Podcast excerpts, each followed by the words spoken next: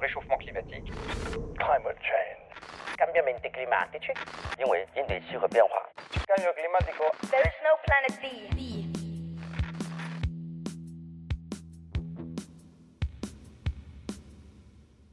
Canicule, sécheresse, incendie, inondation. Après un été 2021 relativement paisible, on a l'impression que cette année, les catastrophes naturelles s'abattent sur nous les unes après les autres. Mais sont-elles si naturelles que ça? Comment savoir d'ailleurs si elles sont dues au changement climatique? Comment sont-elles liées entre elles? Est-ce que c'est un avant-goût de ce qui nous attend dans les prochaines décennies ou est-ce que tous les étés seront comme cela désormais? Voici quelques-unes des questions que j'ai posées à mon invité pour cet épisode, Valérie Masson-Delmotte, climatologue et coprésidente du groupe 1 du GIEC. Vous écoutez Échange climatique épisode 27, quand les rapports du GIEC se réalisent.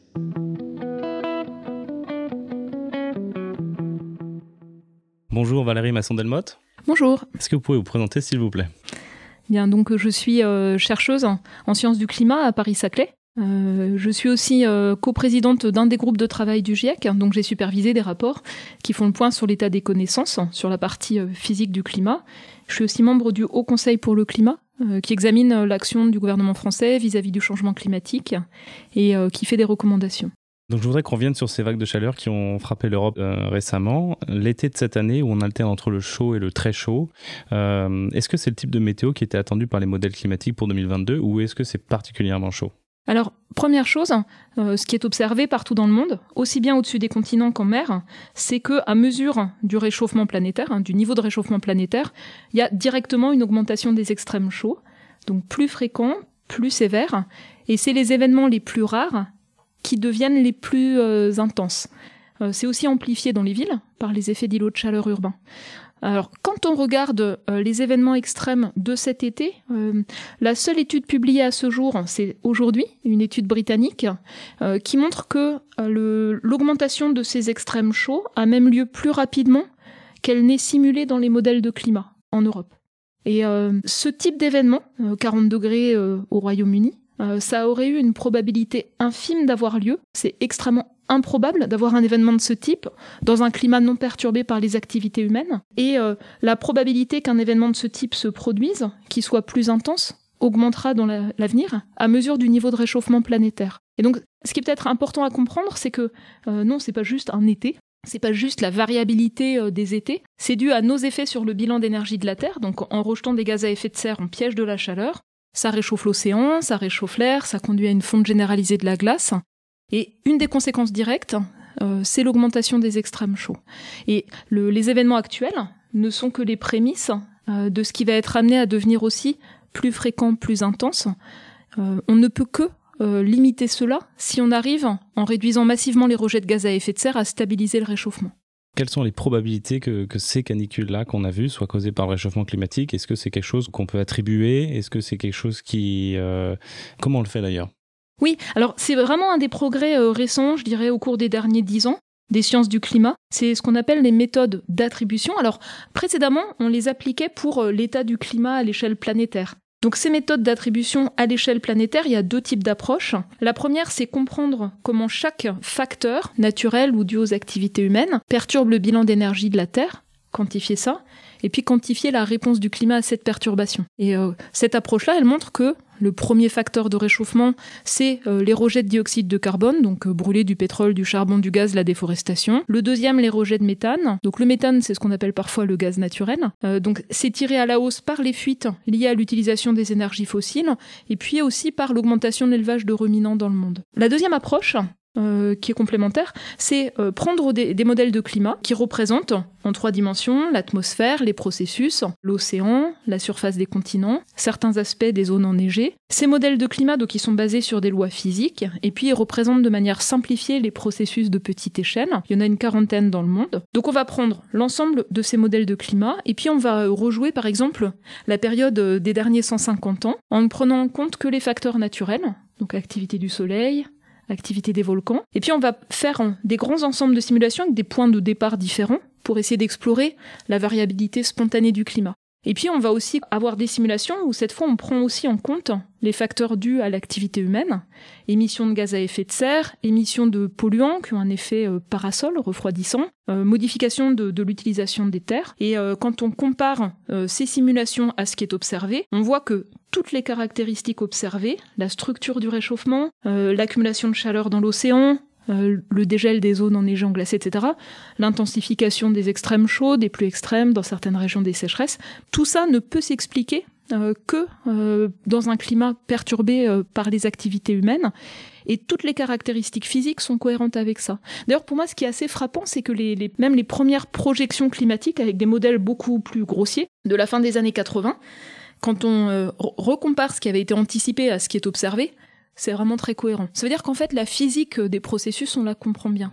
Et donc ces méthodes-là, euh, maintenant, on peut les appliquer pour des événements ponctuels. Donc par exemple, une vague de chaleur record euh, euh, vers le 22 juillet 2022. donc on va dire, voilà, on va prendre deux jours très chauds vers le 20 juillet. quelles sont les caractéristiques de ce type d'événement dans des simulations sans influence humaine? Euh, quelles sont les caractéristiques observées de ce type d'événement euh, depuis 150 euh, ans, 250 ans de données météo, très long en Angleterre d'ailleurs Donc il y a un côté de détection, d'analyse du temps de retour, comment ça se compare par rapport aux évolutions passées. Et puis après, il y a quand on perturbe le climat, donc en rajoutant des gaz à effet de serre, comment ça modifie la probabilité d'occurrence et euh, les caractéristiques de cet événement.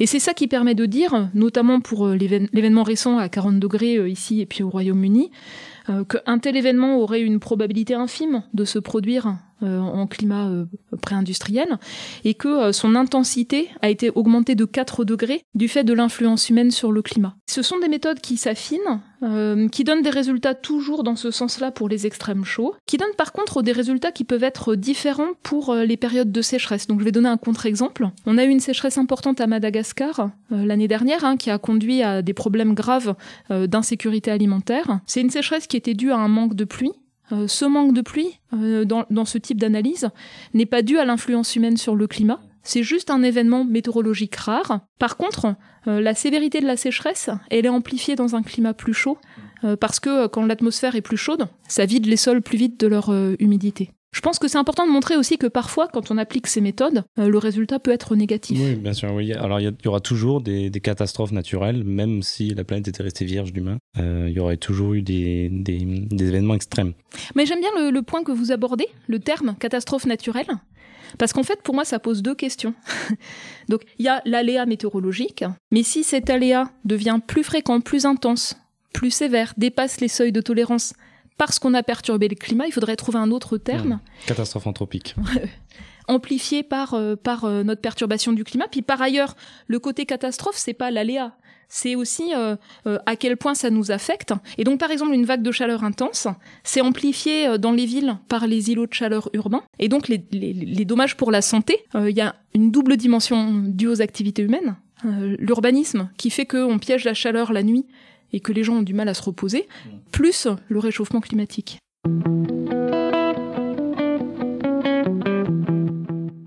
Je me suis fait la réflexion, cette euh, science de l'attribution, comme on l'appelle, qui émerge, euh, est-ce que c'est pas un peu pour répondre aux gens qui, nous disent euh, Ouais, mais ça a toujours été comme ça, moi quand j'étais jeune, on crevait déjà de chaud, etc. Est-ce que c'est pas une arme anti-climato-sceptique pas, nécessairement, parce que c'est aussi une question euh, que se posent de bonne foi les scientifiques.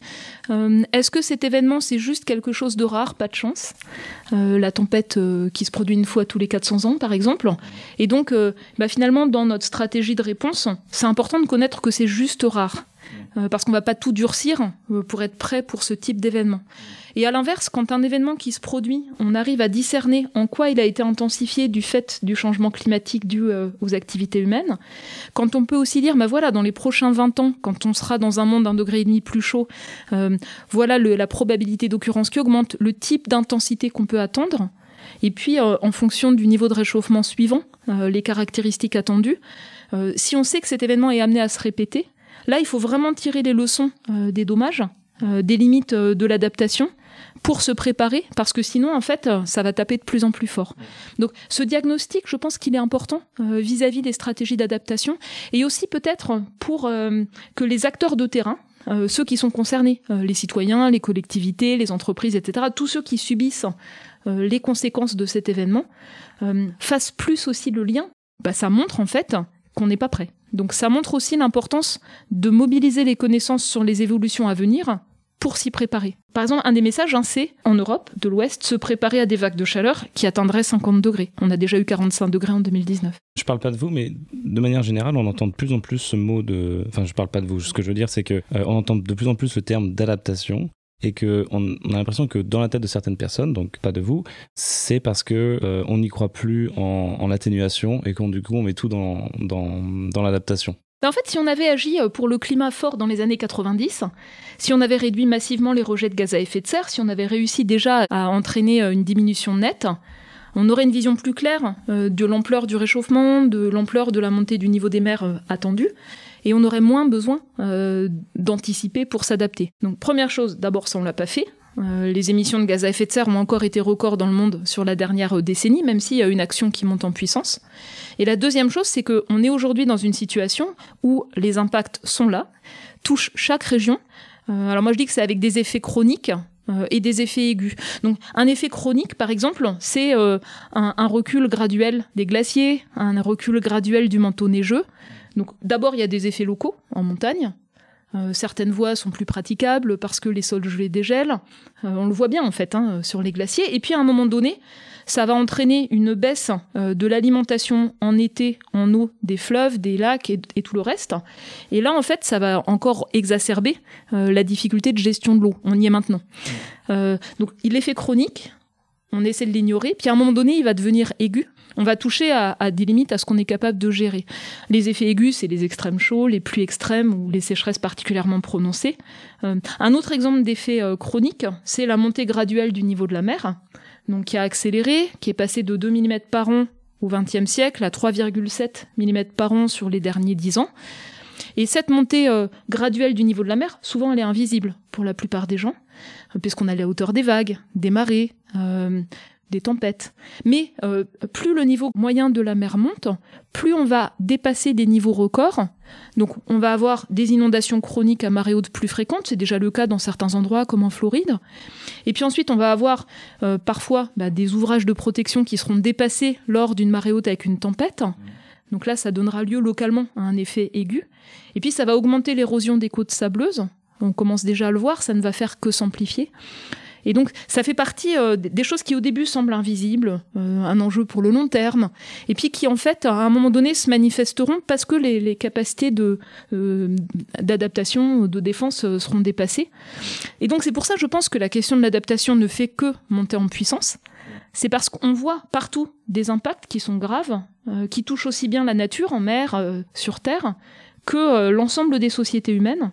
Et je crois que certains événements récents on, euh, nous ont rappelé, euh, notamment dans les pays riches, euh, que personne n'est à l'abri. Je pense par exemple à cette vague de chaleur et ces incendies majeurs sur la côte ouest canadienne, à plus de 40 degrés aussi. Je pense aussi aux pluies intenses qui ont entraîné des inondations graves en Belgique et puis en Allemagne. Euh, et puis là actuellement, par exemple, les incendies euh, dont on voit qu'on n'arrive pas à les contrôler rapidement et donc qui provoquent, euh, qui touchent des surfaces importantes. Ça, en fait, ça nous montre euh, euh, que voilà, il n'y a pas que le fait d'être réactif après coup. Il y a aussi des questions de ruissellement exacerbées par euh, l'aménagement des lieux où on a construit nos villes, euh, des types de forêts qu'on cultive, euh, voilà, qui posent des questions plus profondes. Oui, on, on commence, en fait, on parle de plus en plus d'adaptation parce qu'on commence sérieusement à avoir les, les pieds dans l'eau. Il y a 4-5 ans, il y a eu les méga feux en Australie. Ça paraît tellement loin et pourtant, c'était énorme. L'année dernière, donc vous l'avez dit, il y a eu les canicules au Canada, cette année aux États-Unis. Dans les Inde. régions des Grandes Plaines, là, en ce moment, aux États-Unis, qui risquent d'affecter la production de maïs. Hmm. Euh, en Inde, euh, il y a quelques mois, en Europe, euh, tout récemment. Du coup, ma prochaine question, c'est est-ce qu'il y a des, régions qui sont plus ou moins touchées par ces fortes températures? Il y a une étude de Nature qui a été publiée et qui affirme que l'Europe de l'Ouest, notamment, se réchauffe 3 à 4 fois plus vite que le reste de la planète.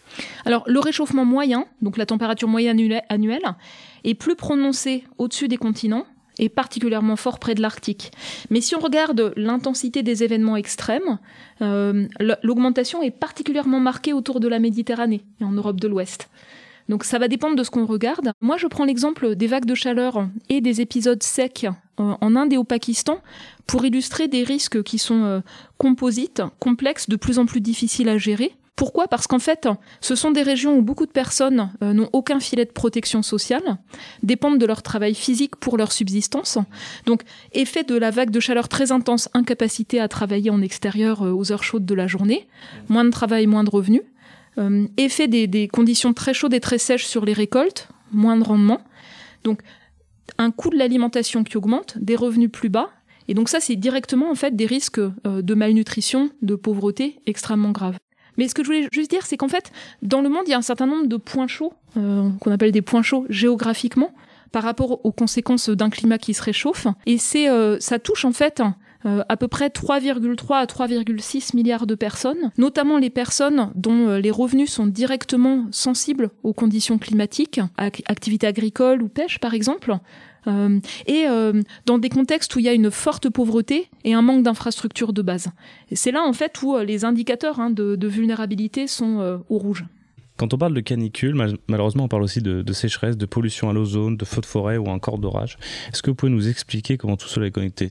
Donc, quand on a un réchauffement en moyenne annuelle, euh, en fait, on va avoir une augmentation directe de la probabilité d'avoir des extrêmes chauds, des records chauds. Ça, c'est un lien direct. Ensuite, quand l'atmosphère se réchauffe d'à peu près 1 degré, elle peut transporter, théoriquement, 7% de vapeur d'eau en plus. Et donc, la même tempête, aujourd'hui, par rapport à il y a 50 ans, qui aurait exactement la même trajectoire, si elle passe au-dessus de mer plus chaude, et euh, si l'air est plus chaud, elle va pouvoir se remplir davantage de vapeur d'eau, et au moment où il y aura le, déclenchement euh, de, la précipitation, on, aura des records de précipitation plus importants. Si on prend par exemple dans le sud de la France les épisodes Sévenol à l'automne, euh, leur intensité, donc le, record de pluie chaque année, a augmenté d'à peu près 20% depuis les années 1960. Ça veut dire en fait des pluies plus intenses, plus concentrées en quelques minutes ou quelques heures, qui vont ruisseler rapidement. Et si en plus ça ruisselle sur des sols qui ont été imperméabilisés, ça va donner des crues éclairs, difficiles à gérer et donc qui parfois euh, présentent des risques très graves. Donc ça c'est le lien en fait ou des, ou des, sols d'une forêt qui a brûlé et qui, n'aspire plus l'eau, par exemple. Alors, sur euh, les conditions propices aux incendies, donc, ce sont en fait des conditions météorologiques chaudes, sèches et venteuses. Et elles augmentent aussi dans un climat qui se réchauffe. Euh, notamment parce que quand l'atmosphère est plus chaude, elle va en fait vider plus rapidement, aspirer en fait l'eau des sols. On, on, parle de la demande évaporative qui augmente. Et donc, ça va vider plus vite les sols de leur humidité. Et en plus, quand des sols sont secs, et ils ne peuvent pas euh, conduire à de l'évaporation ou de la transpiration. Et donc, quand on a une vague de chaleur qui se produit, ça l'intensifie, ça entraîne une surchauffe. Donc, euh, il y a un couplage en fait euh, dans les deux sens. Donc, on voit en fait partout dans le monde une augmentation des conditions météorologiques propices aux incendies. Donc, sur des saisons plus longues, ça démarre en février en Corse, par exemple. Des régions nouvelles qui sont touchées, je pense à la Bretagne ou au Jura, en France. et puis avec une intensité plus importante c'est pas ça qui déclenche l'incendie. Ce qui déclenche l'incendie, ça va être par exemple euh, une activité. Euh, euh, à 90% une, activité d'origine humaine. Donc c'est soit quelqu'un qui est mal intentionné, soit quelqu'un qui est imprudent, donc les mégots, les barbecues et tout le reste. Donc plus en fait on a des activités humaines à proximité des zones boisées plus ça augmente la possibilité. Ou aux États-Unis, hein, des lignes de tension euh, qui ont conduit à des étincelles, ou quelqu'un, un, train euh, qui donne lieu à des étincelles, ou quelqu'un qui débroussaille, ça donne lieu à des étincelles. Donc là, c'est de la maladresse, on va dire, hein, ou l'absence de, de système de surveillance. Et donc, si on a une végétation particulièrement sèche, c'est un combustible. Si on a des conditions météorologiques propices aux incendies plus intenses, ça va euh, favoriser des euh, conditions euh, qui intensifient un départ de feu, statistiquement, en fait, ça augmente le risque d'incendie. Hmm. de gros incendies, peut-être, d'incendies plus grands. D'incendies plus intenses. Et ce qui est notable, c'est que autour de la région méditerranéenne, hein, tout, tout, le tour de la Méditerranée, ces conditions propices aux incendies ont augmenté depuis 20 ans, mais les surfaces brûlées ont été contrôlées. Et elles ont été contrôlées par une augmentation des capacités de réponse. Donc euh, le fait d'avoir des tranchées dans les forêts pour pouvoir patrouiller, des observateurs, euh, des systèmes de pompiers prêts à intervenir rapidement, des points d'eau, euh, les systèmes par avion pour pouvoir noyer rapidement et contrôler les feux, ça a permis en fait de stabiliser à peu près les surfaces brûlées, même si l'aléa a augmenté. Sauf au Portugal, où là déjà les surfaces brûlées ont augmenté malgré euh, des efforts euh, croissants de, réponse euh, d'urgence. Et les publications scientifiques les plus récentes, un article dans Nature au mois de juin, suggère que euh, on observe une augmentation de la sévérité des feux. On l'observe en regardant la quantité de CO2 qui sort dans l'atmosphère et elle augmente. C'est-à-dire il y a plus de biomasse brûlée euh, même si on est à peu près à surface identique. Et ça, c'est euh, perçu comme euh, un, un signal d'alerte que on pourrait être dans des situations encore plus compliquées à gérer.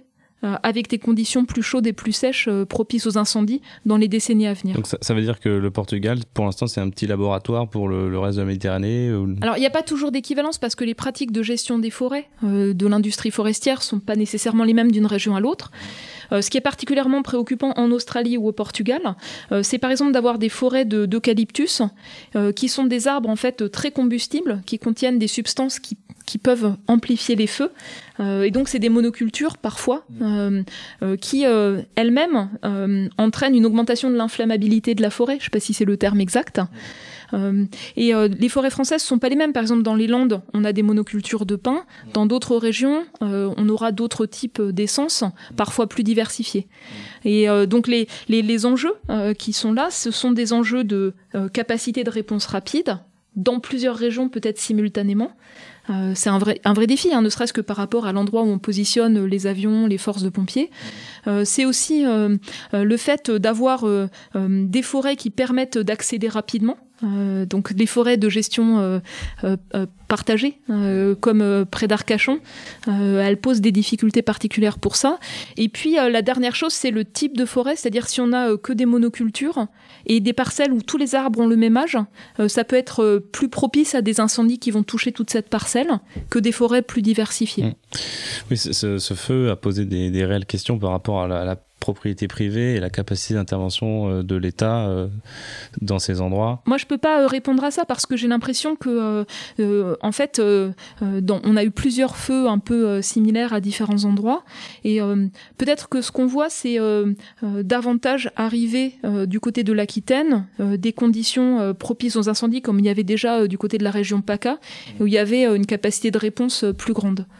Mais euh, si on prend par exemple le- les forêts méditerranéennes, elles ont été façonnées par le feu, c'est-à-dire le défrichage depuis des millénaires, a aussi sélectionné euh, des types d'essences euh, qui sont adaptés au feu, euh, qui peuvent reprendre, qui peuvent résister. C'est pas nécessairement le cas des essences cultivées pour des cycles courts du côté des Landes. Mm. Donc, faudrait replanter autre chose? Bah, c'est une vraie question, et c'est une question qui s'est posée pour la gestion des forêts françaises depuis même les grandes tempêtes de 99, hein, qui avaient mis beaucoup d'arbres euh, par terre. C'est une question importante parce que l'échelle de temps des arbres, c'est l'échelle de temps du climat. Euh, euh, ceux à cycle court, ça va être, je sais pas, 30-40 ans, et puis après on a les chênes, hein, qui ont un cycle entre euh, le, le début et la récolte qui est beaucoup plus long. Et comment euh, faire en sorte d'avoir des forêts qui euh, fonctionnent bien, c'est-à-dire qui résistent à des hivers froids, qui résistent à des tempêtes d'hiver, euh, qui résistent à des étés plus chauds et plus secs, euh, qui résistent aussi dé- à des déplacements de pathogènes. C'est pas simple. Euh, moi, ce, que, ce qui m'a frappé, c'est dans le, le rapport du Haut Conseil pour le climat de cette année. En fait, on a les nouveaux inventaires forestiers et on, on voit que avec la déprise agricole, on a des forêts qui se sont étendues en France. Et donc, euh, le puits qu'on appelle de carbone, c'est-à-dire les forêts qui poussent et qui pompent du carbone de l'air, euh, ça avait augmenté jusqu'aux années à peu près 2010. Et depuis 2010, ça a fortement diminué. Et ça a fortement diminué parce qu'on a des arbres qui poussent moins bien, parce qu'on a une mortalité qui augmente des arbres et des dépérissements de forêt. Euh, c'est assez frappant hein, si vous allez dans l'est de la France sur certains sapins, épicéas, mais aussi sur les hêtres par exemple, qui gèrent pas bien en fait l'humidité quand il fait chaud et sec. Euh, donc il y a vraiment des enjeux majeurs euh, de euh, réfléchir à la résilience des forêts, à la gestion des forêts dans un climat qui se réchauffe, avec beaucoup d'expérimentation. Il y a l'ONF de son côté, qui a une, mission de gestion, on va dire, patrimoniale des forêts publiques, dont les moyens ont fortement baissé. Il y a des travaux de recherche un peu partout, de l'expérimentation. Est-ce qu'il faut laisser faire?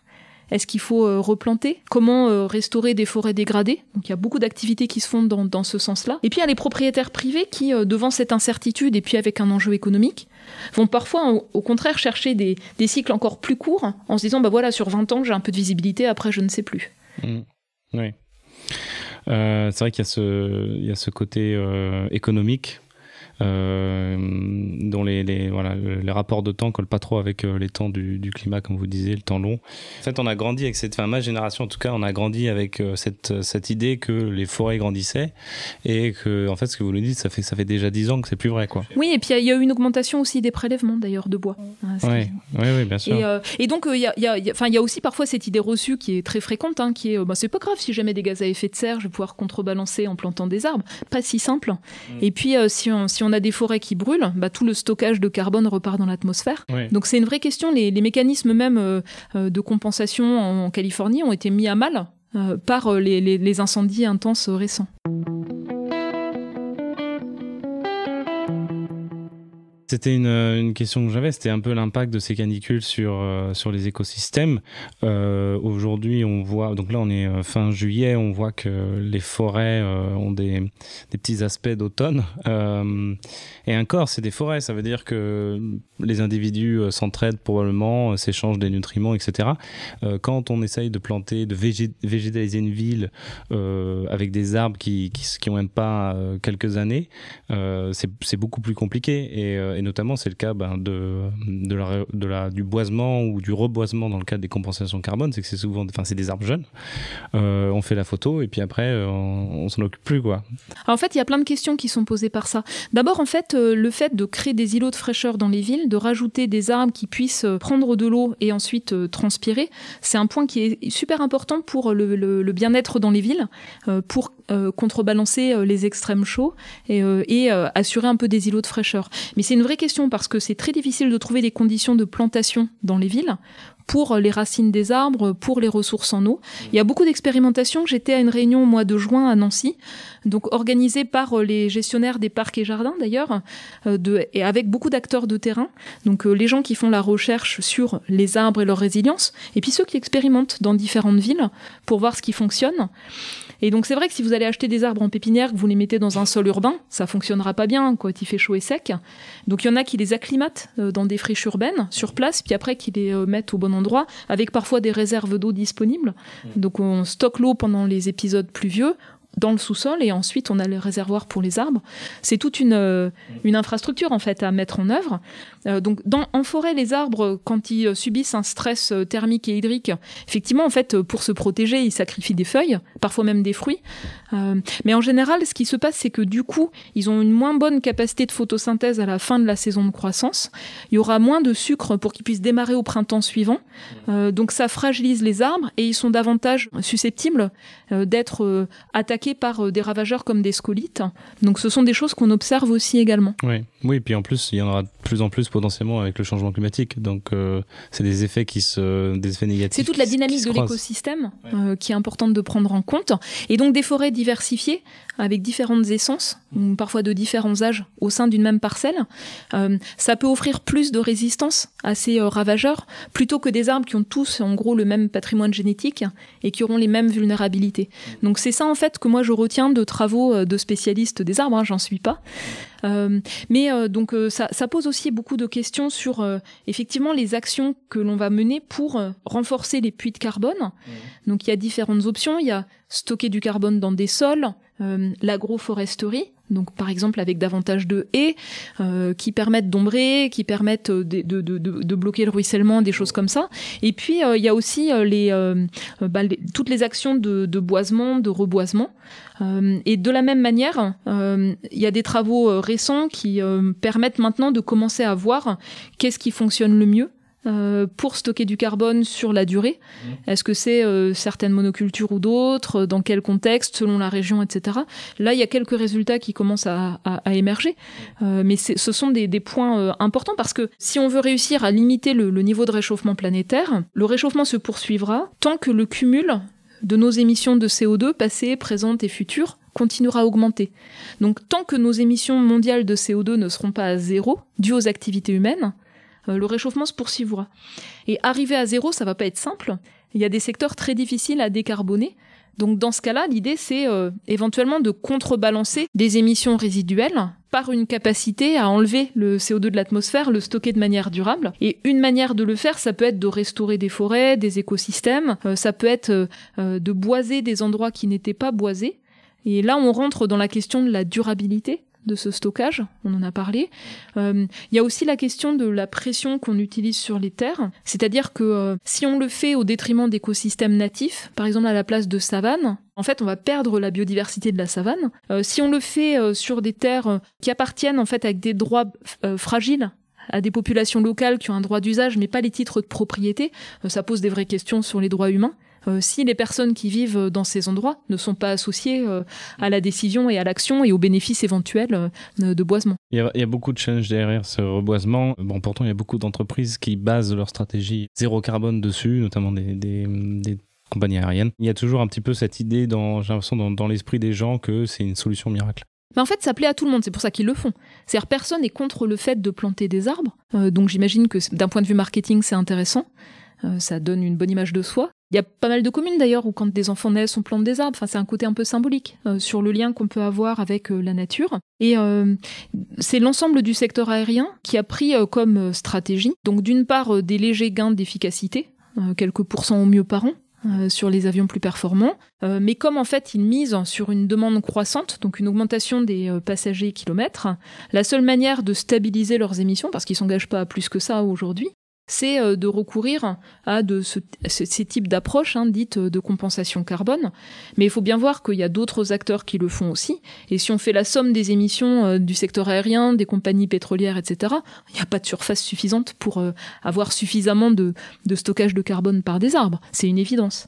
Donc parfois c'est juste un alibi pour ne pas agir en se donnant bonne conscience. Ouais. Oui, c'est-à-dire que c'est à la fois essentiel, mais euh, à la fois c'est une arme pour euh, retarder un petit peu l'action Ouais, aussi. moi à titre perso, euh, vraiment perso, donc dans ma vie privée, je fais attention. Dans ma vie professionnelle, j'ai des émissions associées à des déplacements que je peux pas éviter. Et j'ai pas mal cogité sur la manière de faire. Donc j'aime pas le mot compensation parce qu'en fait le CO2 que nous on met dans l'atmosphère, il y est. L'arbre, ben ça va enlever un peu tout le temps, puis peut-être c'est éphémère. Donc contribution à l'effort euh, pour aller vers la neutralité, c'est peut-être un peu plus euh, objectif. Et euh, ce que, ce que j'ai aussi réfléchi, c'est que ce serait pas juste que moi, vivant en Europe, pour cela, j'exerce une pression sur l'utilisation des terres dans d'autres régions du monde. Donc j'essaie de regarder qu'est-ce qui existait plutôt en France et qui offre d'autres bénéfices. Donc les actions par exemple de restauration de forêts dégradées, en les diversifiant, en allant chercher d'autres espèces, quelques centaines de kilomètres au sud, euh, c'est quelque chose qui existe, qu'on peut faire en France. J'ai participé à une opération de terrain, j'ai vu que c'était bien fait. Et puis euh, l'autre volet, c'est euh, dans le cadre des labels bas carbone des activités agricoles, par exemple, euh, participer à des programmes pour remettre des haies. Et là, en fait, même si euh, le stockage de carbone est limité, euh, en fait, ça peut être vraiment utile pour la petite faune, pour la biodiversité, en offrant des, habits, des abris, plus euh, les services de l'agroforesterie. Et donc, pour moi, c'est quelque chose qui euh, se justifie au sens aussi des autres bénéfices que ça apporte. Euh, donc là, on a parlé de nos amis les, les arbres, mais il y a les- nos amis les animaux aussi qui, qui subissent euh, les sécheresses. euh, on peut se protéger avec la clim, euh, on peut décaler nos horaires de, de travail, on peut faire des choses. C'est pas le cas euh, du, du reste du vivant en fait. Ben, en fait, euh, c'est effectivement un des facteurs de stress. En fait, par exemple, si on prend le cas de l'Europe, il y a quatre risques clés liés au niveau de réchauffement planétaire. Les extrêmes chauds, les effets sur la santé euh, humaine, la morbidité, la mortalité, et les effets pour les écosystèmes terrestres et aquatiques. Donc du côté des écosystèmes terrestres, on a parlé des forêts. Euh, il y a aussi des effets sur un ensemble d'animaux, euh, notamment euh, sur la reproduction, le succès de reproduction de certains oiseaux, quand les petits surchauffent dans les nids, par exemple, à certains moments clés. L'absence, lorsqu'on a des conditions chaudes et sèches, l'absence d'insectes, plus d'alimentation, et ça, aura directement des effets sur ceux qui en dépendent. L'absence d'eau également, et puis les incendies directement pour la faune concernée. Euh, J'ai pas de chiffres parce qu'en fait, ce n'est pas encore disponible. Euh, pour la santé humaine, je sais que euh, du côté du Portugal et de l'Espagne, il y a une surmortalité de plus, plus de 1000 personnes déjà. J'ai pas les chiffres pour la France, donc je peux pas le dire. Au-delà de ça, il y a aussi tout le volet de pénibilité, notamment pour ceux qui exercent un travail physique. Dans les travaux publics, en extérieur, les serveurs, sur les terrasses, etc. Il y a les gens qui travaillent en atmosphère chaude, par exemple en cuisine. C'est atroce en fait. Hein. Et puis euh, la climatisation, c'est effectivement parfois quelque chose qui permet de se reposer la nuit, ou d'avoir des conditions de travail correctes, mais ça rejette de la chaleur en extérieur. Donc en zone urbaine dense, ça exacerbe l'effet d'îlot de chaleur urbain.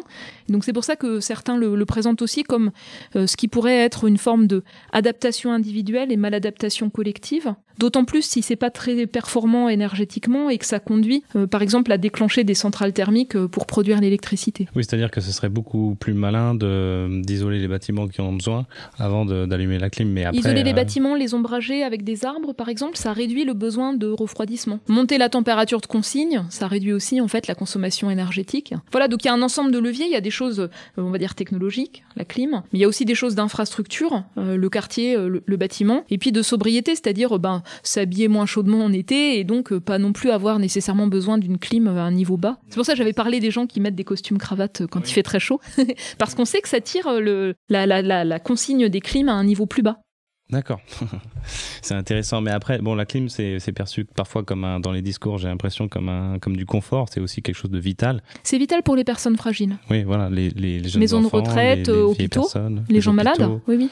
Euh, parce qu'en fait, l'effet des canicules sur la santé, c'est que euh, quand on a, c'est surtout des, des, conditions très chaudes la nuit, mm. euh, ça empêche le repos, ça empêche la récupération. Et l'effet n'est pas instantané, c'est vraiment la durée de la phase chaude qui va conduire à un épuisement. C'est pour ça que 2003, qui était particulièrement longue, avait eu des effets dévastateurs. On a, pris on a mis en place des mesures, euh, notamment pour euh, protéger les personnes isolées, les personnes dans les établissements qui accueillent euh, des personnes âgées. moi, ce qui m'a frappé, c'est que toutes les leçons n'ont pas été tirées ben, des extrêmes chauds plus fréquents et plus intenses, et notamment les établissements scolaires qui accueillent des jeunes enfants, eux, ne sont pas adaptés. donc, on avait vu d'ailleurs en, en, les vagues de chaleur de 2019 avait montré que euh, euh, les établissements, euh, les collèges, n'étaient pas prêts. Donc le brevet des collèges avait été retardé. Là, en fait, cette année, ça s'est produit au moment du bac. Donc carrément de plus en plus tôt. Mmh. La même promotion en plus. Pour ceux qui en parlent. La même génération. Mmh. et puis, bah, on va avoir des extrêmes chauds au mois de juin, donc quand il y a les enfants à l'école, on va en avoir en septembre. Donc ça pose aussi la question d'agir de manière plus systématique, et pas uniquement pour protéger les plus âgés, mais aussi pour les conditions de vie des plus jeunes, tout au long de leur vie.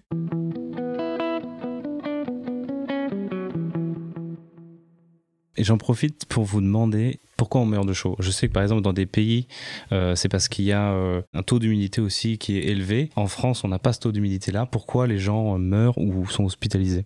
Alors en fait, c'est donc il y a l'effet que je décrivais tout à l'heure, hein, des conditions très chaudes qui empêchent de se reposer la nuit quand on est fragile. Euh, qui touche davantage les femmes pour des raisons euh, physiologiques, il me semble. Après, le deuxième volet, c'est euh, donc quand on a en particulier une activité physique, donc la capacité de notre corps à se refroidir, et ça, c'est le mécanisme de la transpiration. Et donc, il y a des effets de seuil, notamment avec un mélange de chaleur et d'humidité qui va bloquer la transpiration, qui est dangereuse pour la santé directement. Donc euh, il y a dans un certain nombre de régions du monde, notamment pour l'armée américaine par exemple, euh, des règles strictes euh, sur le travail physique en extérieur avec des seuils d'indices de danger. C'est assez frappant parce qu'en France, on a dans le droit du travail des critères sur l'exposition au froid, mais on n'en a pas sur l'exposition au chaud. Et donc ça demande aussi, je pense, d'être mieux intégré pour mieux protéger les salariés de ce type de conditions. Les conditions euh, humides et chaudes extrêmes, on les a déjà au Proche-Orient, on les a déjà du côté de l'Inde par exemple, et ça va affecter les personnes euh, notamment qui travaillent dans le secteur du bâtiment, qui travaillent dans les rizières, pour les activités agricoles, de plein fouet. Est-ce qu'on saurait évaluer les coûts induits par ces vagues de chaleur? Comme ça, on pourrait en quelque sorte chiffrer le coût de l'inaction, euh, climatique et ce serait un petit peu un, argument. Est-ce que ça coûte cher par rapport aux hospitalisations, à la baisse de, l'activité économique, à la dégradation des infrastructures, des routes, des ponts, etc. Euh, qu'est-ce, qui, coûte le plus cher et, de toute façon, est-ce est-ce qu'on peut l'estimer? Alors euh, sur la partie euh, chaleur extrême, euh, perte de productivité au travail, il y a eu des estimations. je les ai pas en tête. Hein. Il y a eu également des estimations du besoin d'énergie supplémentaire pour assurer la climatisation en été. C'est par exemple intégré dans les scénarios RTE 2050 qui explorent comment arriver à une neutralité carbone pour l'énergie en France en électrifiant tous les usages de l'énergie. J'ai déjà vu aussi certaines estimations, mais incomplètes, sur d'autres aspects? Euh, par exemple, euh, sur les, euh, vous avez parlé de l'entretien des routes. J'ai cherché en fait des informations sur l'augmentation des coûts de maintenance pour le réseau routier. Il y a les briques euh, mais il n'y a pas une estimation chiffrée. C'est-à-dire on sait que des conditions très chaudes vont entraîner un vieillissement accéléré des matériaux euh, qui sont utilisés pour les routes. Euh, donc un besoin de maintenance plus fréquent, mais il n'y a pas de chiffre intégré à ma connaissance qui existe. Hein. J'ai demandé aux spécialistes récemment. Euh, on a également une des conséquences importantes d'un climat euh, plus chaud et plus sec, c'est l'augmentation des euh, mouvements de sol argileux. Donc en France, ça concerne en particulier cette région, dans les Saônes. Il y a en tout à peu près 10 millions de maisons qui sont construites sur des sols qui sont affectés par les retraits gonflements d'argile. Donc en gros, quand il fait sec, les sols se rétractent. Et puis quand il y a de la pluie à l'automne en général, les sols gonflent et ça entraîne en fait des mouvements de dalles, euh, des fissures sur des bâtiments, avec des coûts en moyenne qui sont de l'ordre de 20 000 euros par logement et qui souvent sont maintenant exclus des mécanismes de prise en charge par la solidarité euh, nationale catastrophe naturelle. Et donc ça, ça illustre aussi parce que le montant des dommages est considérable hein, quand on regarde cet enjeu-là. Et ça, ça n'est pas complètement intégré. Les assureurs euh, en, prenant en compte certains des aspects d'un climat qui change, mais pas tout, estime que, euh, si je me trompe pas, hein, la Fédération française des assureurs, entre maintenant et 2050, il y aura à peu près un triplement du coût des assurances euh, pour les biens courants. Triplement de, de prix de l'énergie, du prix de l'assurance, tout va bien. est-ce que vous avez d'autres choses à ajouter sur la canicule ou est-ce qu'on peut passer à autre bah, Ce que je voulais juste dire, c'est qu'en fait, je ne sais pas si j'ai dit tout à l'heure, mais il y a quatre risques clés pour l'Europe. Hein. la chaleur extrême, euh, les chocs sur la production agricole. Euh, donc on le voit de manière croissante, que ce soit par exemple des inondations en juin 2016 qui avaient provoqué des chocs sur les rendements pour le blé par exemple, euh, et puis les extrêmes chauds et secs. là, si j'ai bien compris, en ce moment, ça va être très compliqué pour certaines cultures de maïs par exemple. Hmm. On qui peut parler. Pas être irriguées. Voilà, c'est en fait la chaleur extrême à un moment clé euh, de la maturation du grain aussi. Hein, euh, donc c'est pas que l'eau, c'est aussi parfois les, seuils de température. Euh, après donc il y a les enjeux de pénurie d'eau. donc par exemple la vallée du Pau à sec, le débit du Rhin très faible, c'est la deuxième fois et du coup tout le transport de marchandises est ralenti. c'est critique pour certaines activités industrielles, notamment au sud de l'Allemagne. Euh, donc là, c'est vraiment des impacts économiques importants. Si on doit arrêter des usines manque d'eau, la production d'énergie manque d'eau, euh, il y a bien sûr directement des effets économiques majeurs, en plus euh, des manques à gagner pour les activités agricoles. Donc ça, ça pose la question de transformation de pratique hein, pour pas être le dos au mur quand on a une sécheresse de ce type. Et le dernier risque, on n'en a pas parlé, c'est le risque d'inondation, donc plus extrême, débordement de cours d'eau et pour le littoral. Euh, et c'est pas euh, complètement décorrélé. Donc par exemple, si la Méditerranée est très chaude en ce moment, c'est l'effet en mer de la vague de chaleur euh, à terre, le même phénomène. ça peut alimenter aussi des tempêtes avec des quantités plus intenses de précipitations cet automne. Mmh. Euh, et puis sur, cette, euh, sur ce débit du Rhin plus faible, euh, j'ai lu que par exemple l'Allemagne avait beaucoup de mal à approvisionner ses, centrales électriques au charbon. Bah, en fait, d'un autre côté, la question de, de tension, donc dans le contexte géopolitique de la guerre en Ukraine, le contexte des tensions sur l'approvisionnement, c'est la seule chose en fait qui a entraîné en tout cas une parole politique sur la question de la maîtrise de la demande. Euh, de la sobriété. Et pourtant, en fait, dans les rapports du GIEC de 2022, sur euh, les, stratégies qui permettent de limiter le réchauffement climatique. Il y a des volets d'action, bien sûr, euh, d'innovation technologique dans tous les secteurs d'activité, de transition énergétique en premier, mais aussi du système alimentaire, dans chaque secteur. Et euh, il y, a, cette question de la demande, et notamment euh, ce qu'on appelle euh, en anglais sufficiency, c'est-à-dire réduire la demande en matériaux, en énergie, en eau, en sol, tout en permettant à chacun de vivre décemment dans le respect de limites planétaires. Et là, on voit que cette notion-là, qui est quelque chose normalement qui doit être délibéré, mis en place de manière juste, c'est fait simplement comme un levier de gestion de pénurie et pas comme une forme de développement qui soit résilient, qui soit plein de bon sens, qu'on choisisse. Hmm. Bah oui, ça, vous fait quoi de, voir euh, la ministre euh, de l'écologie parler de sobriété, mais non pas euh, en réaction au rapport du GIEC, mais en réaction à la guerre en Ukraine? Ça doit être frustrant. Bah, en fait, c'est d'une part frustrant que précédemment, et notamment le chef de l'État, dans son expression publique, dans ce qu'il indiquait sur la transition énergétique en particulier, il parlait donc euh, des manières de produire de l'électricité décarbonée, euh, de décarboner d'autres usages. Il parlait de l'efficacité, mais jamais de la sobriété. Alors que dans tous les euh, scénarios qui ont été faits, euh, qui permettent d'avoir une économie en France qui fonctionne bien, qui soit sobre en carbone, euh, eh bien, il y a un volet, bien sûr, de maîtrise de la demande toujours. C'est-à-dire, si on arrive à, maîtriser notre demande, on peut plus facilement transformer les systèmes de production aussi. Il y a, il y a cette dimension-là. Ou alors, peut-être qu'il parlait de sobriété, mais en fait, il parlait de d'efficacité derrière. C'est ça en fait. À chaque fois, ils faisaient référence à l'efficacité. Et alors, ce qui est intéressant, c'est que euh, je vais prendre un exemple concret comme ça, les gens vont vont voir. Donc, par exemple, si on prend un logement euh, qui a une dépense d'énergie pour le chauffage et que euh, on investisse pour isoler ce logement, après les dépenses de fonctionnement euh, constantes permettent de chauffer le logement à une température plus élevée. à dépenses constantes. Donc, le fait d'investir pour isoler un logement, c'est pas une garantie euh, qu'on va euh, consommer moins, ça peut entraîner le fait euh, de chauffer plus euh, et donc pas avoir un effet rebond.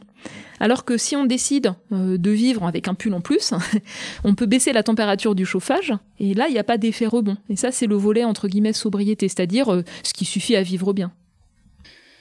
Qu'est-ce que la climatologie a encore à nous apprendre Est-ce qu'il reste des avancées euh, coperniciennes euh, ou plutôt des on est plus dans, l'affinement de modèles, euh, on est plus dans la cartographie régionale euh, des, événements. Est-ce qu'il y a des phénomènes type El Niño, La Niña qui ont des impacts qu'on connaît pas trop, ou le Gulf Stream, ou la fonte du pergélisol, les hydrates les hydrates de gaz ou de méthane? Est-ce que est-ce que ça peut encore changer dans, dans les scénarios ou est-ce que bon à la marge? Alors sur la partie, disons, euh, euh, réponse du climat aux perturbations, euh, ce qu'on appelle le- le- la sensibilité du climat, le résultat de rétroaction, on a fait des progrès considérables pour réduire la plage d'incertitude. Et c'est surtout en étant capable de combiner plein de sources d'informations différentes qu'on tire des climats passés, des observations, de la compréhension de processus sur les observations récentes, euh, pour contraindre même le résultat des modèles de climat. Donc là, c'est quelque chose où on a progressé. Euh, le principal facteur d'incertitude, il tient euh, à l'effet euh, mouvements verticaux de l'atmosphère nuage. Là, il y a vraiment des voies de progrès considérables dans les années à venir, ne serait-ce que par la capacité à résoudre ces nuages dans des modèles spécifiques, à mieux comprendre les processus et à l'intégrer dans des modèles à maille plus large. Là, vraiment, c'est quelque chose qui est critique. Et c'est critique parce que c'est à l'interface euh, mécanisme de rétroaction du climat. On sait que c'est amplificateur, mais il y a une incertitude sur la marge. Et ces mouvements euh, verticaux et ces nuages, c'est aussi ce qui va contrôler la, enfin, la, la distribution de la pluviométrie euh, spatialement et dans chaque endroit au fur et à mesure du temps. Donc là, il y a des marges de progression qui sont considérables. C'est à la fois, vous, me reprenez si, si je dis des bêtises, c'est à la fois ça reflète les, les, les- les rayons du soleil, les nuages, mais aussi à la fois ça reflète euh, les, les rayons infrarouges. Ça piège l'infrarouge. Donc ça peut avoir un effet parasol, Oui, ou ça peut avoir un effet de serre supplémentaire. Ouais. Ça interagit avec euh, les particules de pollution ou les particules, euh, les, Les poussières aérosols, qui ouais. sont dans l'atmosphère. Euh, et donc, ce sont, euh, mais le, le- le point dur, c'est les effets, euh, le couplage en fait entre les mouvements verticaux de l'atmosphère, qui sont des mouvements de petite échelle, hein, comme les processus orageux, la- structure des nuages et leur effet sur les flux de rayonnement. Donc c'est là où il y a vraiment, euh, un besoin de progrès considérable. Euh, L'autre volet que je, vais changer d'échelle, hein, donc euh, là on était sur les particules et les gouttelettes dans les nuages. Par exemple, pour comprendre si on, on s'attend dans un climat qui se réchauffe à avoir plus d'épisodes d'orages violents avec des grandes quantités de grêle. C'est un point important. C'est un point important pour anticiper pour les récoltes et les risques. C'est un point important pour les toitures ou pour les panneaux photovoltaïques, etc. Donc ça, c'est un point. c'est- pour illustrer qu'il y a une application économique aussi à, à ces connaissances-là euh, qu'on n'a pas complètement. L'autre exemple, c'est un peu un contre-exemple, c'est euh, un point d'incertitude majeur sur l'évolution du niveau de la mer à l'échelle planétaire. C'est euh, le devenir de certains secteurs de l'Antarctique. Donc l'Antarctique, c'est un immense glacier qui déborde par endroits sur les continents. Il fait très froid. Donc le, le principal facteur, c'est pas nécessairement la fonte par euh, euh, des températures euh, chaudes en surface, c'est la fonte à l'interface avec l'océan qui peut en fait attaquer par en dessous ces plateformes de glace flottantes et conduire à des processus d'instabilité d'écoulement. Et on sait que certains secteurs sont potentiellement instables, on le sait par l'étude des climats passés, par leur configuration, mais on ne sait pas quels sont les seuils euh, d'augmentation de température de l'océan austral et de réchauffement planétaire. Et on ne sait pas non plus très bien euh, quelle est la vitesse éventuelle euh, d'une telle déstabilisation. Dans le dernier rapport du GIEC, on l'a abordé sous l'angle de narratif, de trame narrative, c'est-à-dire si ça se déclenche, alors voilà la vitesse maximum plausible et l'amplitude maximum plausible à l'échelle d'un siècle, trois siècles. Et ce type de scénario, euh, c'est important. C'est important pour tous les gestionnaires d'infrastructures critiques pour le littoral. Les centrales, les parcs industriels, euh, euh, les ports, euh, les villes côtières. Eux, en fait, ils peuvent pas se permettre de ne regarder que le scénario médian. Ils veulent regarder aussi hein, le scénario entre guillemets du pire euh, pour anticiper euh, et pas euh, et pas perdre en fait hein, tous les investissements et toutes les infrastructures. Donc c'est eux qui le demandent. Mais on a encore euh, beaucoup de points durs parce que peu d'observations, difficile d'accès, euh, des modèles qui restent imparfaits, euh, qui évoluent. À l'interface océan, partie flottante, glace de mer, et puis bah, encore une fois l'effet des nuages dans ces régions et la quantité de neige qui va se déposer. Donc là c'est de la recherche, c'est de la recherche fondamentale qui va prendre du temps à avancer, mais les enjeux ils concernent un milliard de personnes qui vivent directement au ras de la mer partout dans le monde en 2050. Et puis le troisième exemple, vous l'aviez effleuré, mais c'est euh, les écosystèmes terrestres, y compris les sols gelés, euh, et euh, leur, stockage de carbone. Donc euh, aujourd'hui, la végétation et les sols absorbent à peu près euh, 31% chaque année euh, des 40 milliards de tonnes de CO2 qu'on déverse dans l'atmosphère. Donc ils amortissent euh, le réchauffement en absorbant du carbone. Dans la partie physique du climat, donc dans les modèles de climat où on a aussi le, le vivant simplifié, le cycle du carbone, nous, ce qu'on voit, c'est que plus on met du CO2 dans l'atmosphère, plus il y en a qui rentrent dans la végétation et les sols et euh, dans l'océan d'ailleurs. Mais en gros, au-delà de 2 degrés, euh, ces euh, puits naturels perdent en efficacité. Donc, euh, ils en récupèrent une fraction plus petite. Donc, ça veut dire que notre marge de manœuvre se réduit. Pour les sols gelés, on en perd à peu près un quart, les sols gelés sur 3 mètres, par degré de réchauffement à venir, en surface et en volume. Euh, on arrive à peu près à quantifier ce que ça va rejeter en CO2, on en tient compte. Par contre, sur ce que ça va rejeter comme autre gaz à effet de serre, par exemple du méthane, c'est beaucoup plus incertain. Ça dépend dans quelles conditions euh, les bactéries se trouvent euh, quand ça fond. Si c'est un milieu. S'il y a de l'oxygène ou pas. ano- voilà, ça. Exactement. S'il y a de l'oxygène, ça devient du CO2. Si on n'a pas, ça devient du méthane, c'est ça? Voilà, et en même temps, bah, sur les sols gelés qui dégèlent, on va avoir de la toundra qui s'étend, euh, une végétation plus arbustive, euh, qui va aussi fixer du carbone. Donc arriver à anticiper euh, l'effet net de tout ça n'est pas simple, sachant qu'en plus, on a une augmentation des conditions propices aux incendies dans les régions froides. Et les incendies sur sol gelé peuvent exacerber le dégel euh, abrupt dans certains cas de sol gelé. Mais pourquoi, pourquoi c'est un point d'incertitude? C'est parce que ça, c'est la vision des physiciens, en gros, qui représentent aussi euh, le vivant au sens du cycle du carbone. Mais les biologistes, eux, qui travaillent sur les écosystèmes et euh, la santé entre guillemets des, écosystèmes, eux, ils, ils- ils indiquent que pour eux, le risque de dégradation, il n'est pas à 2 degrés ou plus, donc 2050 et au-delà, mais il est plutôt entre 1,5 degré et 2 degrés, donc en fait, euh, dans les décennies qui viennent. Euh, parce que pour eux, il n'y a pas que l'effet direct climat, euh, il y a aussi les mortalités, les dépérissements, les ravageurs, donc toute la dynamique d'écosystème, et y compris les effets incendies et autres. Et, donc les biologistes, eux, suggèrent que cette perte d'efficacité, notamment au-dessus des continents, pourrait se produire plus tôt. Et ça, c'est encore un point où il y a besoin de faire avancer les connaissances. Les hydrates de méthane, euh, il y avait certains articles qui en parlaient comme euh, la fin du monde, l'apocalypse. Euh, On en est où aujourd'hui? C'est plutôt considéré comme pas un facteur majeur de préoccupation à l'échelle du siècle, sachant qu'en fait, au fond de l'océan, il y a des hydrates de méthane, mais qui sont dans des conditions de température, de pression, telles qu'ils ne seront pas euh, tous affectés en même temps. Il n'y a pas d'effet en fait d'emballement potentiel. Et parfois, euh, il y a eu certaines euh, présentations un peu alarmistes, par exemple, euh, de campagnes de terrain en Arctique qui montrent à certains endroits ces hydrates de méthane qui, bien sûr, dégèlent. Mais ça fait aussi partie d'un processus naturel. Et actuellement, on ne discerne pas euh, d'augmentation des flux de méthane du côté de l'Arctique. C'est plutôt dans les régions tropicales actuellement qu'on voit une augmentation des flux de méthane. Mais euh, par rapport à votre question, donc euh, finalement, ce que j'essaie de d'esquisser, je suis pas sûre d'avoir très bien dit, mais c'est qu'on a besoin de progresser sur tous les aspects dynamiques. En fait, la dynamique de l'océan, euh, la dynamique qui va conduire, par exemple, à des conditions extrêmes, conjointes, en même temps dans plusieurs régions du monde, qui pourraient toucher plusieurs greniers à blé mondiaux en même temps. Ça, c'est un risque important pour euh, l'approvisionnement alimentaire. Euh, et, et là, c'est pas simplement le réchauffement et ses conséquences, c'est aussi euh, l'effet en fait de la dynamique de l'atmosphère, les effets de la dynamique de l'océan et leurs conséquences dans chaque région. Et là, il y a encore beaucoup de marge de progression. Ce sera peut-être pour le septième rapport du GIEC. Merci beaucoup Valérie Masson-Delmotte. Merci. Voilà, j'espère que cet épisode vous a plu. C'était la première partie de mon entretien avec Valérie Masson-Delmotte. La deuxième portera sur comment parler de climat au grand public. L'épisode sortira très vite. Abonnez-vous si ce n'est pas déjà fait pour ne pas le rater. Il ne me reste plus qu'à remercier Gilles Marteau pour la musique et vous, bien sûr, pour votre écoute. En attendant, portez-vous bien et à la prochaine.